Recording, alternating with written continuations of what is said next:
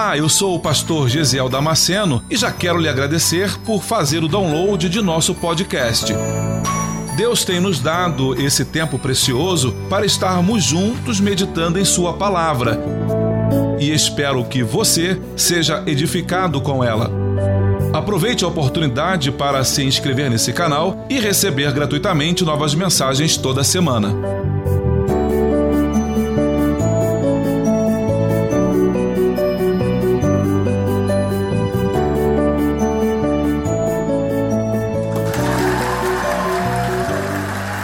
Abra sua Bíblia em Josué no capítulo 7, versículo 2 ao 5. Aleluia. Glória a Deus. Aleluia.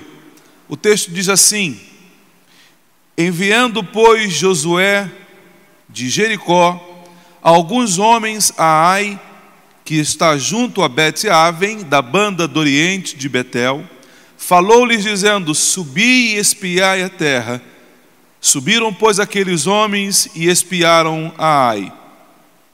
E voltaram a Josué e disseram-lhe: Não suba todo o povo, subam alguns dois ou três mil homens a ferir a Ai. Não fadigueis ali todo o povo, porque são poucos os nossos inimigos. Assim subiram lá do povo alguns três mil homens os quais fugiram diante dos homens de Ai. E os homens de Ai feriram deles alguns trinta e seis, e seguiram-no desde a porta de Sebarim, e feriram-nos na descida, e o coração do povo se derreteu e se tornou como água. Aleluia!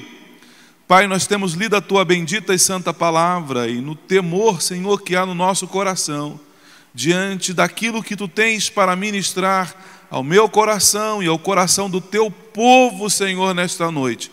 Visita-nos, Senhor, pelo poder da tua palavra. Sei, Senhor, que agora Deus tem centenas de pessoas, talvez milhares de pessoas, Senhor, ouvindo esta palavra de casa. Oh, bendito Deus, angustiados por causa do momento em que estamos vivendo. Pai, aqui no estado de Santa Catarina, Senhor essa determinação do governo e as pessoas em casa trancadas com medo por causa do Covid. Senhor, que esta palavra tua, bendita, santa e poderosa, adentre, ó Deus, pelos televisores, pelos aparelhos de telefone celular, pelos tablets, Senhor, e alcance o coração de cada filho teu nesta hora e resgate, Senhor, os teus filhos pelo poder que há na tua bendita palavra. É a nossa oração, Senhor, no nome do teu filho amado Jesus. Amém e amém. Aleluia. Que bom estarmos juntos nesta ocasião.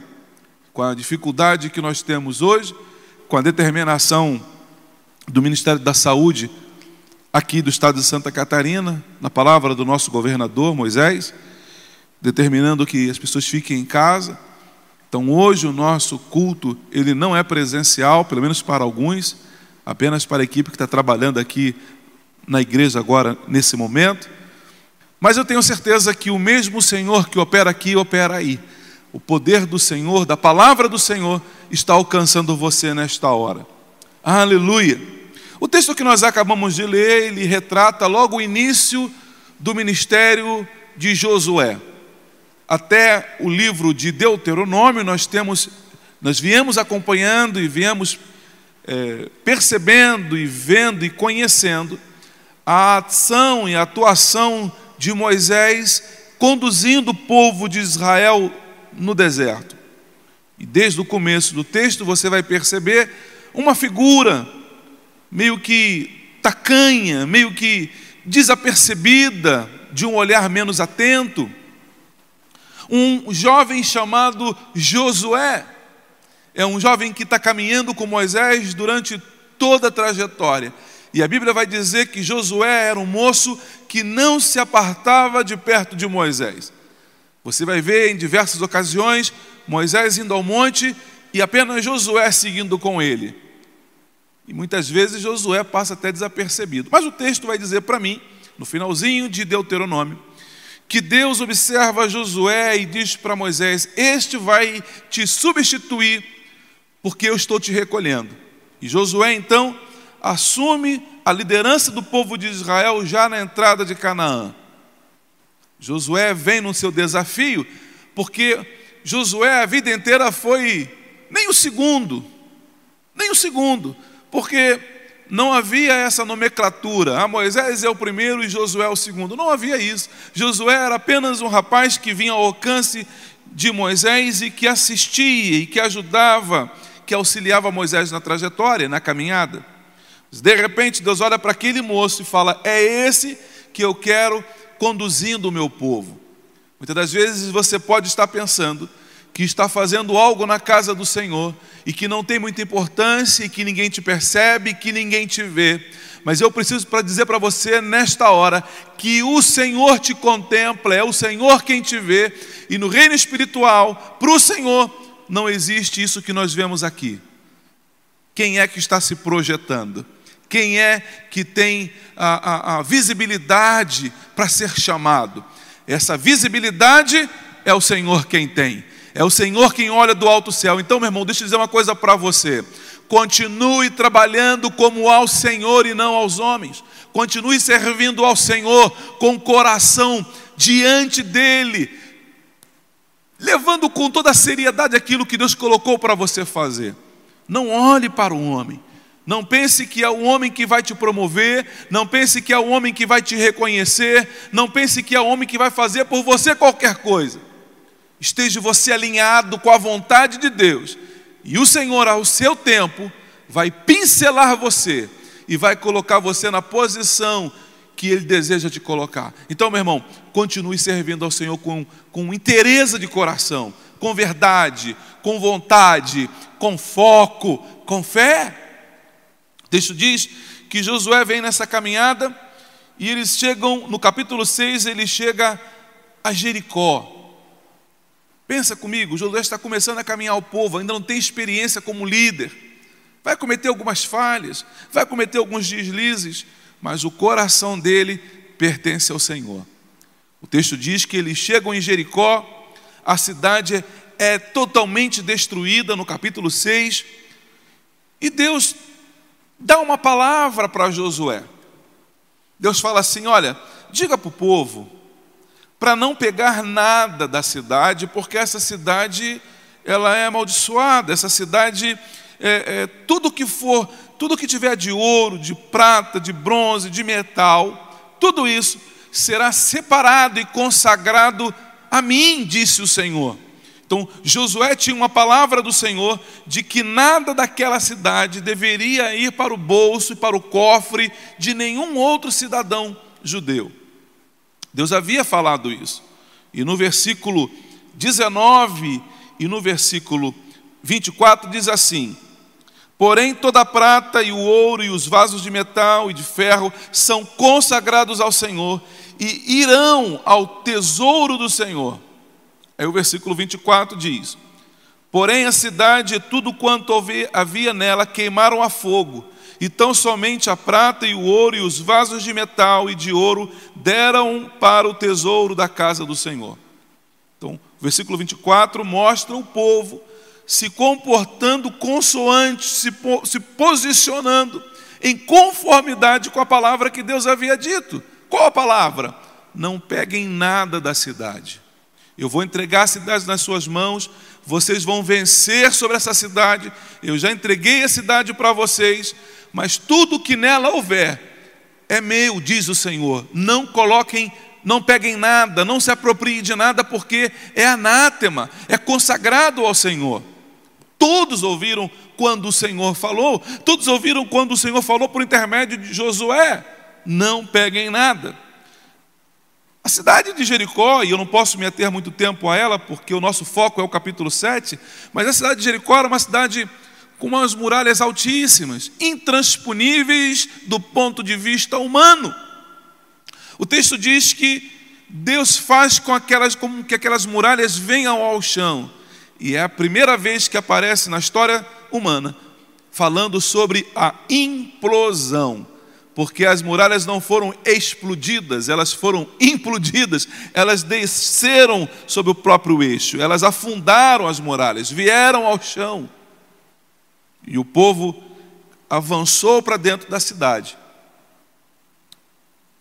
O povo estava eufórico, o povo estava animado, o povo estava vibrando com aquela vitória, porque não foi uma vitória pequena, foi uma grande vitória as muralhas de Jericó terem vindo ao chão. Mas havia uma palavra do Senhor dizendo que nada poderia ser pego daquela cidade. Só para você entender, no final, versículo 26 do capítulo 6, Josué coloca aquela cidade como uma cidade debaixo de maldição. Então nós chegamos no capítulo 7.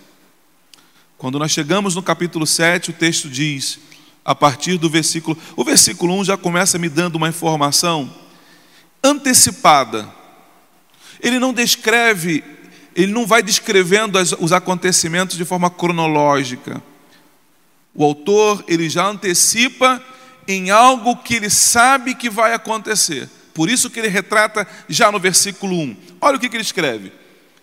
E prevaricaram os filhos de Israel no anátema, porque Acã, filho de Carmim, filho de, Zabadi, filho de Zerá, da tribo de Judá, tomou do anátema e a ira do Senhor se acendeu contra os filhos de Israel. Enquanto o povo entrava na cidade, havia um homem chamado Acã, da confiança de todo o conselho dos príncipes de Israel. Esse homem, acima de qualquer suspeita, esse homem íntegro, esse homem fiel no seu chamado, está lá, pegando algumas coisas e guardando no seu bolso, e colocando e dividindo entre a família e mandando esconder na sua tenda. A câmera não está mostrando isso. Como um filme, Estamos vendo todo mundo invadir a cidade, matando as pessoas e, e, e celebrando e, e comemorando. Mas parece que há um corte na imagem, quando de repente ela mostra um homem, Acã, pegando aquilo que Deus havia dito que não fosse pego. Com isso, o autor já está nos mostrando aonde isso vai dar. O problema que isso vai acarretar não apenas para a vida de Acã, mas para todo o Israel de Deus. Então chegamos no versículo 2 e ele continua: Enviando, pois, Josué de Jericó, lá em Jericó mesmo, dentro das muralhas, ainda celebrando, ainda comemorando a vitória, Josué chama os homens e fala: Gente, vai lá na cidade de Ai, que é a próxima cidade, dá uma espiada, dá uma investigada e veja o que, que nós precisamos para invadir aquela cidade e conquistar aquela cidade? O texto diz que os espias subiram e voltaram a Josué no versículo 3, dizendo: Não suba todo o povo, subam alguns dois mil ou três mil homens a ferir a Ai. Não fadigueis ali todo o povo, porque são poucos os nossos inimigos. E assim subiram lá do povo alguns três mil. Eles não, não tem noção do que está acontecendo, porque o que Acã fez, Acã fez escondido, fez na surdina, ele fez na, na penumbra, ele fez escondido, dissimulado. Então o povo não sabe o que está acontecendo. Quando esses espias indicam então para três mil homens, esses três mil homens de Israel partem direto para Ai, sobem na, na, na, na encosta da montanha, dos pedregais, eles sobem, e quando chegam na cidade, o versículo 4, a parte B vai dizer: os quais fugiram diante dos homens de Ai. E os homens de Ai feriram deles alguns 36 e seguiram desde a porta até Sebaraim. Feriram-nos na tecida e o coração do povo se derreteu e se tornou em água. O que, que aconteceu? O povo estava totalmente confiante. Deus havia dado vitória ali em Jericó de forma assustadora. Deus fez algo nunca feito, nunca visto pelo olho humano. Eles estão confiantes de que não vai ser diferente na próxima cidade, porque o Deus eterno está com eles. Três mil homens vão à cidade e de repente eles voltam arrebentados, cortados, machucados, feridos, desesperados, e eles voltam e o povo entra em pânico. O que, que aconteceu? Foram apenas três mil homens, vocês fugiram de uma cidadezinha pequenininha, eram poucos inimigos. Foram as palavras dos espias: são poucos. O que, que aconteceu? O texto diz que Josué convoca o povo, coloca o povo de joelho, passa a manhã inteira na presença do Senhor, diante da arca da aliança, chorando e falando com o Senhor. Deus vira para Josué e fala: Por que tu está prostrado aí com teu rosto? O povo pecou, o povo errou, o povo fez algo que, que eu não me agrado, algo que eu havia dito para não ser feito. Como é que você quer ter vitória se você não me obedece? Se o povo não obedece, não tem vitória. Aprenda uma coisa nesta hora, meu amado, minha amada irmã: se não obedecermos ao Senhor Jesus, se não nos colocarmos na posição de servos obedientes, não tem vitória da parte de Deus para mim, não tem vitória da parte de Deus para você. Nós precisamos andar em obediência, em temor e em fervor diante do Senhor. Pré-requisito para ser abençoado estarmos em obediência. Quando nós estamos em obediência, o favor do Senhor nos alcança. Então Deus chama Josué e ele vai ele vai falar algumas coisas para Josué. Josué, chama aí o povo, reúne o povo e eu vou te mostrar quem é que está em pecado. Quem é que cometeu? Quem trouxe a maldição para dentro do arraial? E de repente eles vão fazendo lá pelo Urim, pelo Tumim, e aparece exatamente Acã. É acariado, Acã é questionado diante do povo, diante dos príncipes, das lideranças tribais, e de repente Acã começa a confessar: sim, foi eu mesmo, eu que peguei, eu vi uma boa capa babilônica e eu não consegui resistir e eu peguei para mim. Também vi potes de ouro, também vi potes de prata, de bronze, de ferro e escondi debaixo, debaixo da minha da minha tenda. Os soldados correm na tenda de Acã, levantam o, o, o assoalho, o, o chão, levantam a capa babilônica e por baixo está todo o ouro lá escondido. Acã, então, ele é sentenciado por Deus à morte. Acã vai morrer pelo que ele fez. Ali ele é apedrejado e é sepultado ali mesmo naquele lugar. Então, agora eu preciso que você pense comigo em algumas coisas. O texto diz que a cidade de Ai era uma cidade sem nenhuma importância e sem nenhuma relevância para aquele momento. Ela não tinha nem expressão. O texto vai localizar ela entre a cidade de Bet-Aven e a cidade de Betel. O ponto de referência são duas cidades. Como ela não existe no mapa, alguém vai dizer: ó, onde é que fica esse lugar? Ah, rapaz, fica ali, fica ali entre, ah, entre Bet-Evan e Betel. Fica entre essas duas cidades. É um, é um lugarejo ali, é, um, é uma coisinha pequenininha, sem nenhuma importância. Quando nós estamos em pecado, quando nós estamos em desobediência, são coisas pequenas que roubam a nossa vitória. Eu não estou aqui falando de salvação, estou falando de uma vida plena, de uma vida mudante. Se você, meu irmão, está fazendo coisas que desagradam ao Senhor, talvez não tenha comprometido ainda a tua salvação, mas isso não significa dizer que você esteja perdendo alguma coisa da parte do Senhor, porque você está vivendo uma vida fora da vontade dEle. Eu vou explicar isso melhor. Às vezes o que você cometeu, o pecado que você cometeu, ainda não é um pecado para a morte. O pecado que você cometeu, a falha que você cometeu, não vai fazer você perder a tua salvação. Mas esse pecado que você cometeu e que você não confessou e que você não deixou, vai servir de ruína para a tua vida. Então, assim como aquele trabalhador que se suja pintando uma parede, mas ao chegar em casa ele toma um banho e tira toda aquela sujeira. Assim somos nós no nosso dia a dia. Devemos buscar a palavra do Senhor e nos alinharmos a ela e permitirmos que o Espírito Santo comece a tirar de nós tudo aquilo que acabou caindo sobre nós, ou por nossa culpa, ou não. Para que o Senhor possa nos abençoar de forma plena.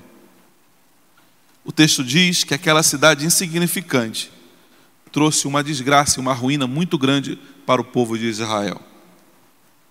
Agora vem comigo no capítulo 7. O versículo 2 ao 4 diz assim: Ouvindo, pois, Josué de Jericó, enviando, pois, Josué de Jericó, alguns homens a Ai, que está junto a Bet-Evan, da banda do oriente de Betel, falou-lhes dizendo: Subi e espiai a terra. Subiram, pois, aqueles homens e espiaram Ai. E voltaram a Josué e disseram-lhe: Não suba todo o povo, subam alguns dois mil ou três mil homens a ferir a Ai. Percebe que ele não chama nem Ai de cidade, ele só chama pelo nome, Ai. Não fadigueis ali todo o povo, porque poucos são os inimigos. Desdenharam, desdenharam. São poucos. Não, ali só meia dúzia de gato pingado. Vamos, vamos lá que a gente vai arrebentar. Vamos, vamos, vamos fazer a festa em cima deles. Assim subiram lá do povo alguns três mil homens uma palavrinha chamado autoconfiança. O que, que nós precisamos? De autoconfiança ou de confiança do alto? O problema aqui desse texto, do versículo 2 ao 4, é a autoconfiança do povo, achando que porque venceram em Jericó, vão continuar vencendo. Vão continuar vencendo se estiverem em obediência à palavra do Senhor vão continuar vencendo, vão continuar rompendo, se o coração deles continuar pertencendo ao Senhor, vão continuar vencendo, vão continuar prosperando, se estiverem alinhados à vontade de Deus. O que eu preciso que você entenda nesta manhã é que a nossa confiança precisa ser colocada no Senhor. Os espias foram aí pensando: ó, mamão com açúcar, essa vai ser fácil está tá no papo. Essa aqui não precisa nem colocar ah, o, o, time completo. Bota só, bota só a reserva. Bota só os jogadores reservas. Nem bota os titulares porque não há necessidade. Bota só os reservas. E aí vão passar vergonha. Não é a matemática que nos governa. Não é a razão quem deve dirigir os nossos passos. A nossa confiança tem que estar no Senhor. A autoconfiança é um problema sério. Vá perguntar isso para Sansão. Pergunte isso para ele. Olha o que acontece com Sansão. Sansão vinha brincando com, com Dalila. Ela pergunta: O que, que eu faço? O que, que você precisa fazer para você perder sua força? E aí Sansão fala: Se me amarrar com cordas novas. Olha, se fizer assim. E todas as vezes que ele faz, ele está mentindo. E ela faz como ele, como ele diz. E de repente ela adormece e ela grita: Sansão, os filisteus vêm sobre ti.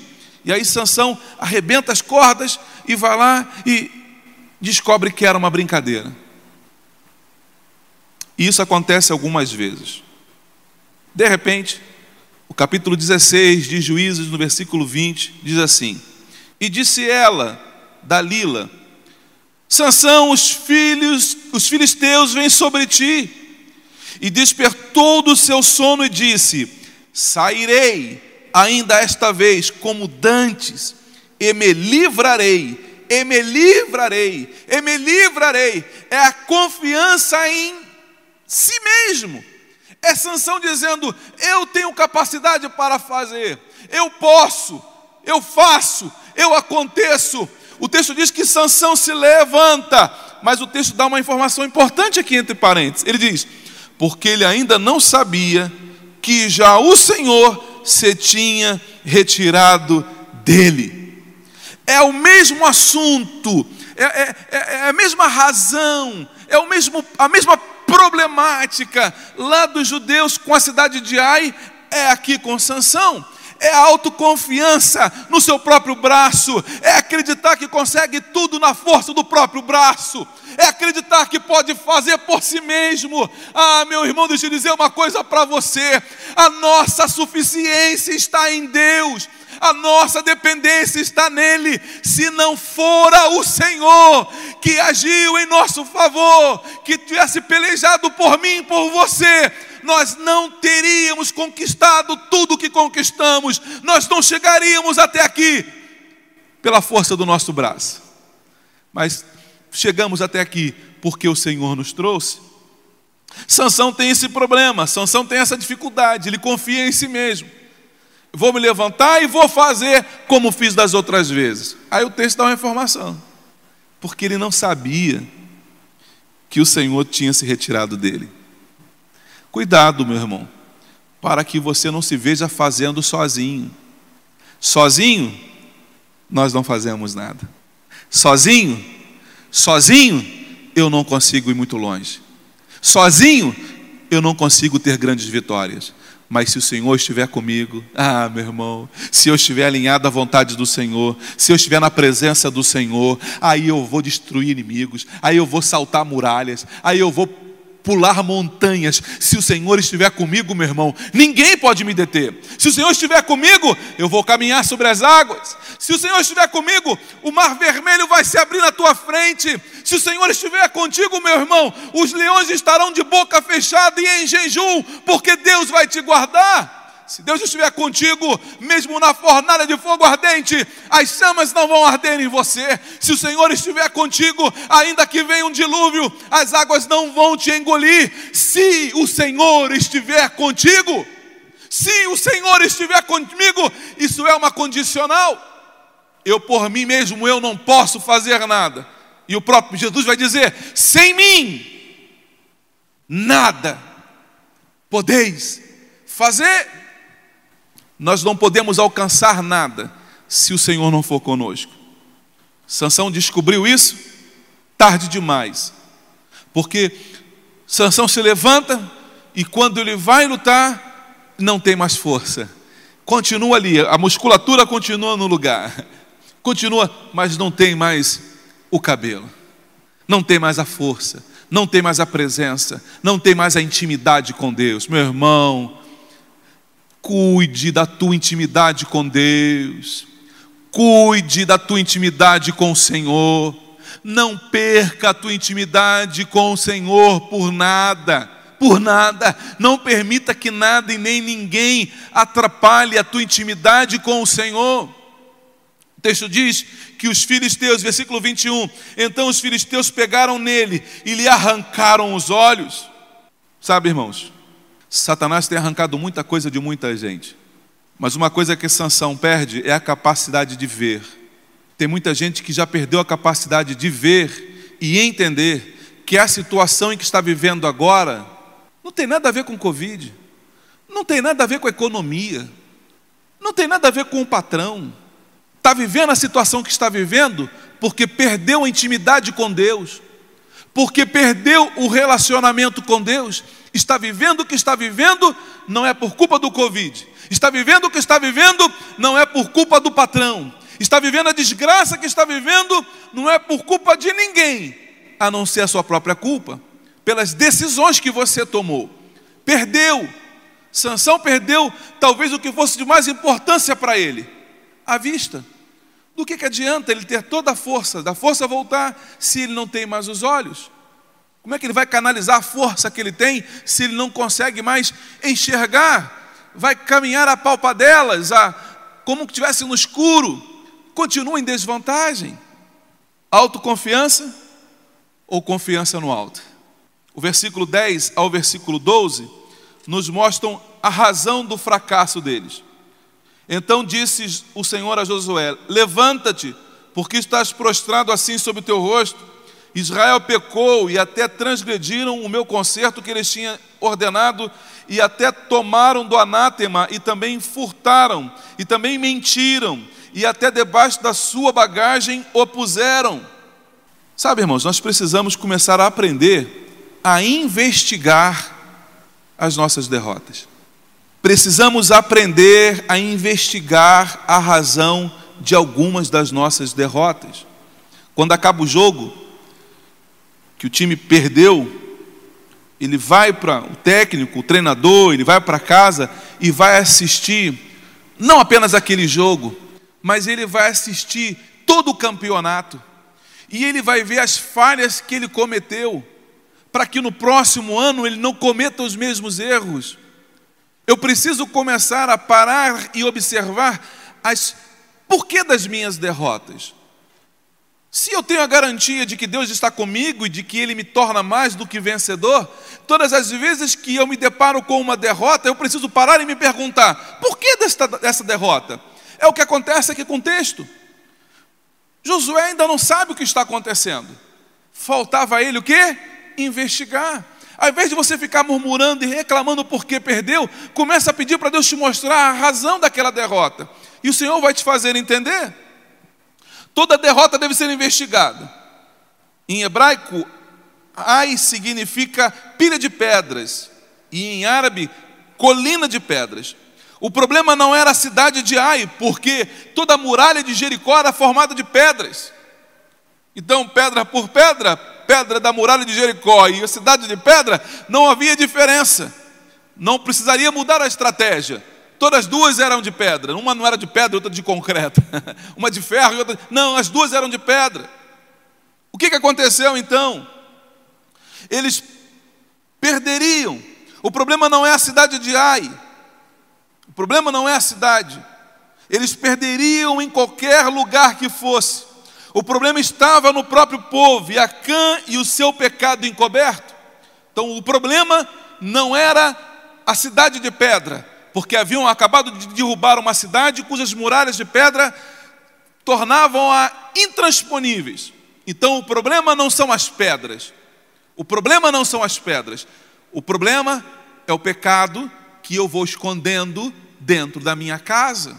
O problema é o pecado que vai me fazendo perder a intimidade com Deus e o relacionamento com Ele. E sem relacionamento e sem intimidade com Deus, não tem vitória. Eles perderiam de qualquer maneira. De qualquer maneira. Escrevendo à igreja de Corinto, Paulo vai dizer: examine-se o homem a si mesmo. Momento da Santa Ceia, examine-se. Não sou eu que vou examinar você. É você, meu irmão, que precisa fazer uma alta análise, parar e pensar: por que, que estou passando o que estou passando? Não é nada, não tem nada a ver com Covid, não tem nada a ver com depressão, não tem, o problema é o pecado que está em nós. Provérbios capítulo 28 e 13 diz: Quem esconde os seus pecados não prospera, mas o que os confessa e os abandona encontra misericórdia. Enquanto eu me calei, disse Davi, os meus ossos se envelheceram. Enquanto nós não confessarmos ao Senhor os nossos pecados, enquanto nós não dissermos para o Senhor, Pai, eu pequei, Senhor, eu errei, Senhor, eu cometi uma transgressão, enquanto eu não me posicionar desta forma, enquanto eu não deixar o pecado, eu não tenho o favor do Senhor. Pastor, e qual é a solução para o problema? Está aqui no versículo 13 e o versículo 15, diz assim: Levanta-te. Não adianta ficar prostrado, não adianta ficar chorando, choramingando, reclamando do que já foi. A palavra de Deus para Josué é: levanta-te, tome uma posição, tome um posicionamento, meu irmão. Minha irmã, você que está em casa agora em depressão, choramingando pelas perdas, Deus manda dizer para você: levanta-te, tome uma posição, Tome uma posição diante do Senhor. Não adianta ficar com o rosto no chão, se escondendo com medo. O medo não vai te ajudar neste momento. O medo não vai te fazer prosperar. O medo não vai te fazer romper. O que você precisa fazer? Deus já disse: levanta-te. Levanta-te não na confiança da tua capacidade. Levanta-te sobre os teus pés na confiança, primeira, é que o Senhor está mandando você levantar. Se Ele está te mandando você levantar, é porque Ele te garante e te sustenta de pé. O que você precisa fazer é obedecer ao Senhor. Já comece obedecendo, se levantando. Ah, pastor, mas eu não sei. Mas levanta a si mesmo. Está difícil, pode estar tá doloroso, pode ser difícil, pode trazer medo, mas levanta agora na autoridade do nome de Jesus. Eu digo para você: levanta onde você está com confiança, porque é o Senhor quem te chama. E o Senhor te diz: o tempo de chorar já passou, é tempo de se levantar e buscar a presença dEle. Aí ele continua dizendo para Josué: santifica o povo e dize santificai-vos para amanhã, santificai-vos quando? Santificai-vos hoje. Ah, o verbo está no tempo presente. Santificai-vos agora, santificai-vos hoje. Busque a presença do Senhor. Aleluia! Por que, pastor? Para que amanhã, para que amanhã o Senhor te abençoe. Primeiro, primeiro eu me posiciono hoje. Primeiro eu me posiciono hoje. Primeiro eu me levanto, eu obedeço. Não tenho força, pastor. Então você fala. Levanta aí, rapaz. Está difícil, Senhor. O Senhor estende a mão. Diga para o Senhor que está difícil de levantar. Diga sempre para o Senhor: Senhor, preciso da tua ajuda. Senhor, levanta alguém, manda alguém para me ajudar. Eu até quero, Senhor, mas eu não tenho força nas pernas. Ah, meu irmão, fala para o Senhor. Não tem desculpa. Fala, Deus está mandando, levanta. Aí você fala, mas eu não tenho força. Então diga isso para Ele. Fala, Senhor, eu não tenho força. Me levanta, me ajuda alguém para levantar. Eu quero te obedecer, mas eu não tenho força. Me ajuda. E o Senhor vai levantar alguém para te ajudar. Santificai-vos para amanhã, porque assim diz o Senhor, o Deus de Israel. Anátema há no meio de vós, Israel diante dos vossos inimigos não podereis suster-vos, até que tireis o anátema do meio de vós. Então, primeira coisa, não se esconda, não se esconda, não esconda o teu pecado. Não adianta você achar que cometeu o crime perfeito. Não existe crime perfeito, meu irmão. Não existe pecado encoberto que o Senhor não venha desvendar. Não há nada que você tenha feito que o Senhor já não viu. Então, se o Senhor já viu, o Senhor já sabe do que você fez. O que Ele espera de você? Posicionamento. Que você fale: Senhor, eu pequei. Senhor, me perdoe pelas minhas faltas. Dê nome para o teu pecado. Fala, Senhor, me perdoe. Me perdoe porque eu roubei do anátema. Me perdoe, Senhor, porque eu roubei do consagrado. Senhor, me perdoe porque eu menti. Senhor, me perdoe porque eu fiz fofoca. Senhor, me perdoe porque eu caluniei o meu pastor. Senhor, me perdoe porque eu falei mal do irmão. Senhor, me perdoe porque eu adulterei. Diga o nome do teu pecado para o Senhor. Confesse, não esconde. Busque a santificação. Buscar a santificação é você começar a desenvolver uma vida de oração, uma vida de leitura da palavra, dentro da tua força. Quando alguém está muito tempo em inanição, sem se alimentar, não se recomenda que ele vá comer uma feijoada. Se você está aí sem comer há alguns dias, ah, não se recomenda que você coma uma comida muito pesada, porque isso pode até te matar. Então o que, você faz? Come uma fruta, bebe um suquinho, e você vai devagarinho, devagarinho, restaurando a tua alimentação, restaurando a sua dieta, devagar. Então, meu irmão, comece aos poucos, as colheradas. Comece a ler versículo, um versículozinho pela manhã. Lê um outro versículo à tarde, lê um outro versículo à noite. Semana que vem você muda para dois versículos, e assim você vai. Começa a tirar dois minutinhos de oração. Semana que vem você ora três minutos. É de glória em glória. Vai melhorando. Vai fazendo um pouquinho de cada vez. Vai buscando intimidade com Ele. Quando você pensar que não, já está sentado comendo lá dobradinha, comendo feijoada, mocotó, já está com uma comida mais pesada. Mas você precisa é começar tirar do nosso meio tudo aquilo que Deus condena. Comece a tirar, meu irmão tudo aquilo que Deus condena. Tire da tua vida tudo aquilo que Deus te condena. Ah, pastor, mas eu não sei o que, que, o que, que pode estar me condenando. No fundo, no fundo, nós sabemos. Mas se você não sabe, se você ainda não tem essa intimidade com Deus, comece a pedir para o Espírito Santo te incomodar com algumas coisas. Comece a pedir para o Espírito Santo te incomodar com algumas coisas. Deixa eu dizer algo para você. Nós somos luz, nós somos sal, temos aliança com o Senhor.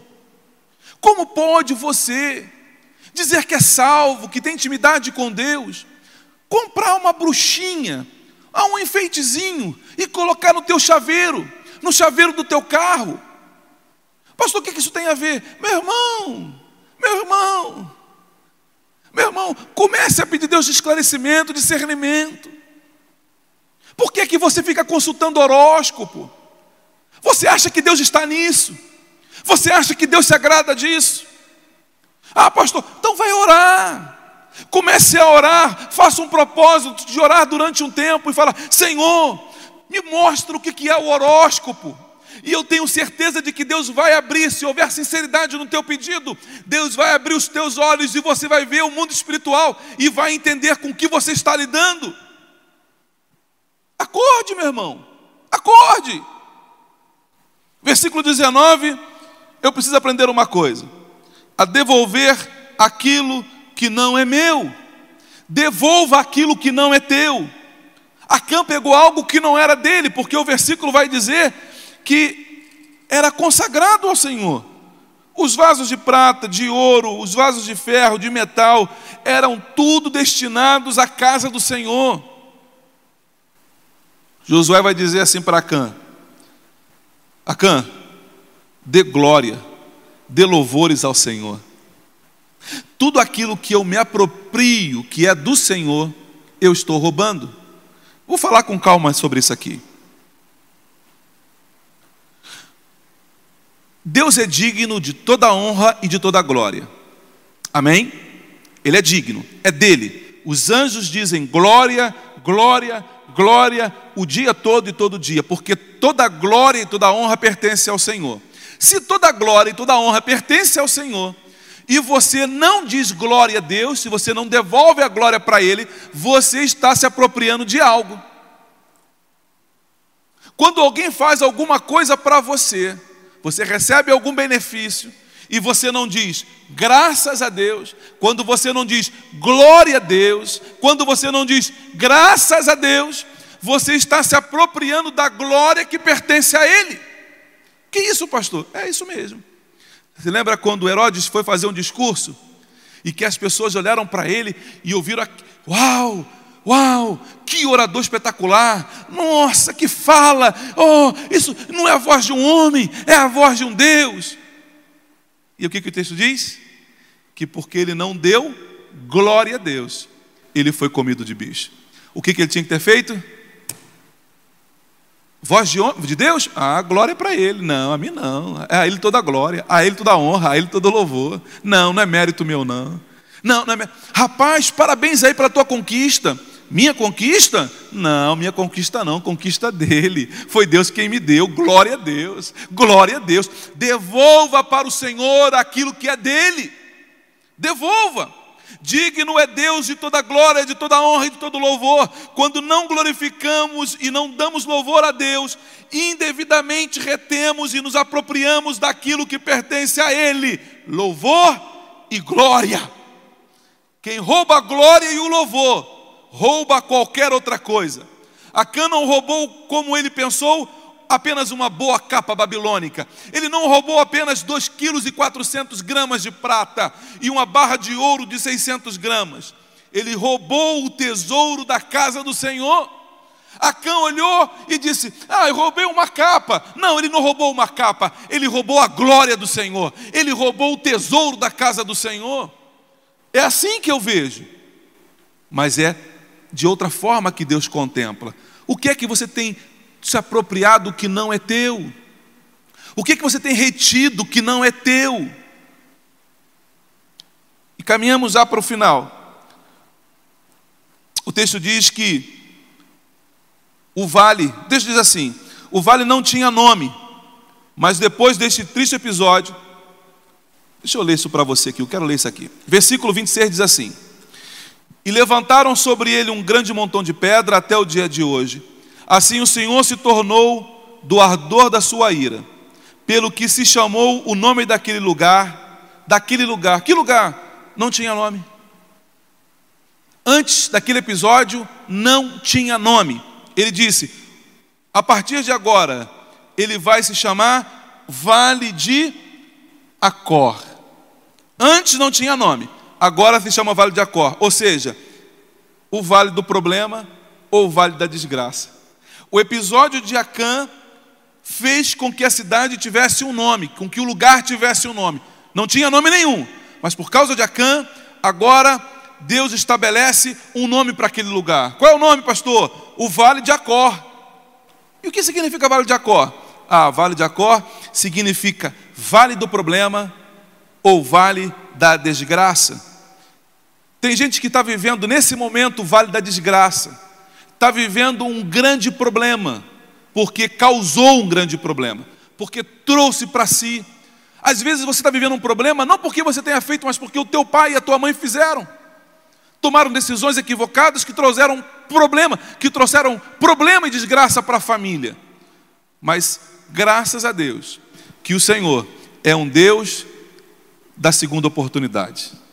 E o texto diz em Isaías capítulo 10, versículo Isaías capítulo 65, versículo 10 diz assim: E Saron servirá de curral de ovelhas, e o vale de Acor ou o vale da desgraça, o vale do problema, transformarei em lugar de repouso para o gado, para o meu povo que me buscar. É condicional. Se você começar a buscar o Senhor, o problema que você está vivendo hoje, você vai se deleitar sobre ele, você vai, vai romper sobre ele.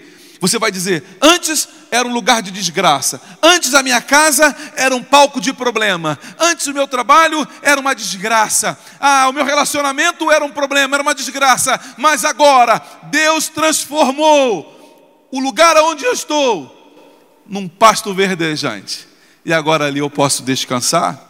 Oséias no capítulo 2 e versículo 14 e 15 diz assim: E eu lhe darei o vale de Jacó e eu lhe darei o vale da desgraça, o vale do problema, por porta de esperança, e ali cantará como nos dias da sua mocidade e como no dia em que subiu da terra do Egito. Meu irmão, Deus está dizendo para você nesta hora que se você mudar o seu posicionamento, Deus está dizendo que se você começar a buscar a presença dEle, Deus está dizendo que se você confessar os seus pecados, se você disser para Ele: Senhor, eu pequei, eu fiz isso, isso, isso e aquilo, e eu me arrependo, Senhor, me perdoe do meu pecado, e se você começar a buscar a presença do Senhor, Deus vai mudar a tua desgraça em esperança. O texto diz que Deus vai abrir uma porta de esperança para a tua vida.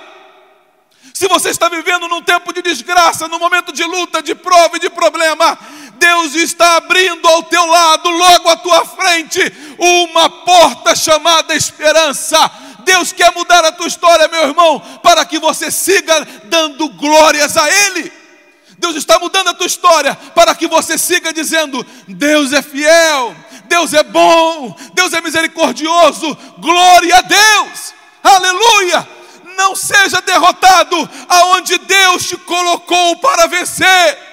Eu vou dizer isso de novo. Preste atenção, meu irmão. Não seja derrotado aonde Deus te colocou para vencer, aonde Deus te colocou para romper. Deus não te levou por essa estrada para você ser um perdedor. Deus não te levou por este caminho para você viver correndo de problemas, correndo do inimigo. Deus te chamou para caminhar com Ele, para você saltar muralhas. Deus te chamou para você caminhar com Ele e você ver as muralhas vindo ao chão na tua frente. Oh, no nome de Jesus, receba esta palavra agora. E eu quero orar por você. Eu quero orar por você agora com a sua família. Coloca aí os teus filhos perto de você. De repente o teu filho está lá no quartinho jogando videogame, porque talvez você ache mais confortável deixar ele à vontade. Vai lá no quarto agora, no nome de Jesus. Pega os teus filhos, manda desligar aquele joguinho lá, coloca ele do lado do teu lado agora, porque eu quero orar por você e pela sua família. Desliga aquele maldito daquele computador que está trancando seu filho no quarto e ele perdendo o relacionamento com a família, perdendo o relacionamento com Deus. Aleluia! Deus te abençoe. Não se esqueça, meu irmão, não se esqueça, minha irmã. Deus abre hoje uma porta chamada esperança na tua vida. Não seja derrotado, não seja vencido, não seja derrotado aonde Deus te colocou para vencer. Deus te abençoe e uma excelente semana na presença dEle. Deus te abençoe. Você acabou de ouvir mais um podcast. E se você foi edificado com essa mensagem, compartilhe com outras pessoas. Até o próximo encontro.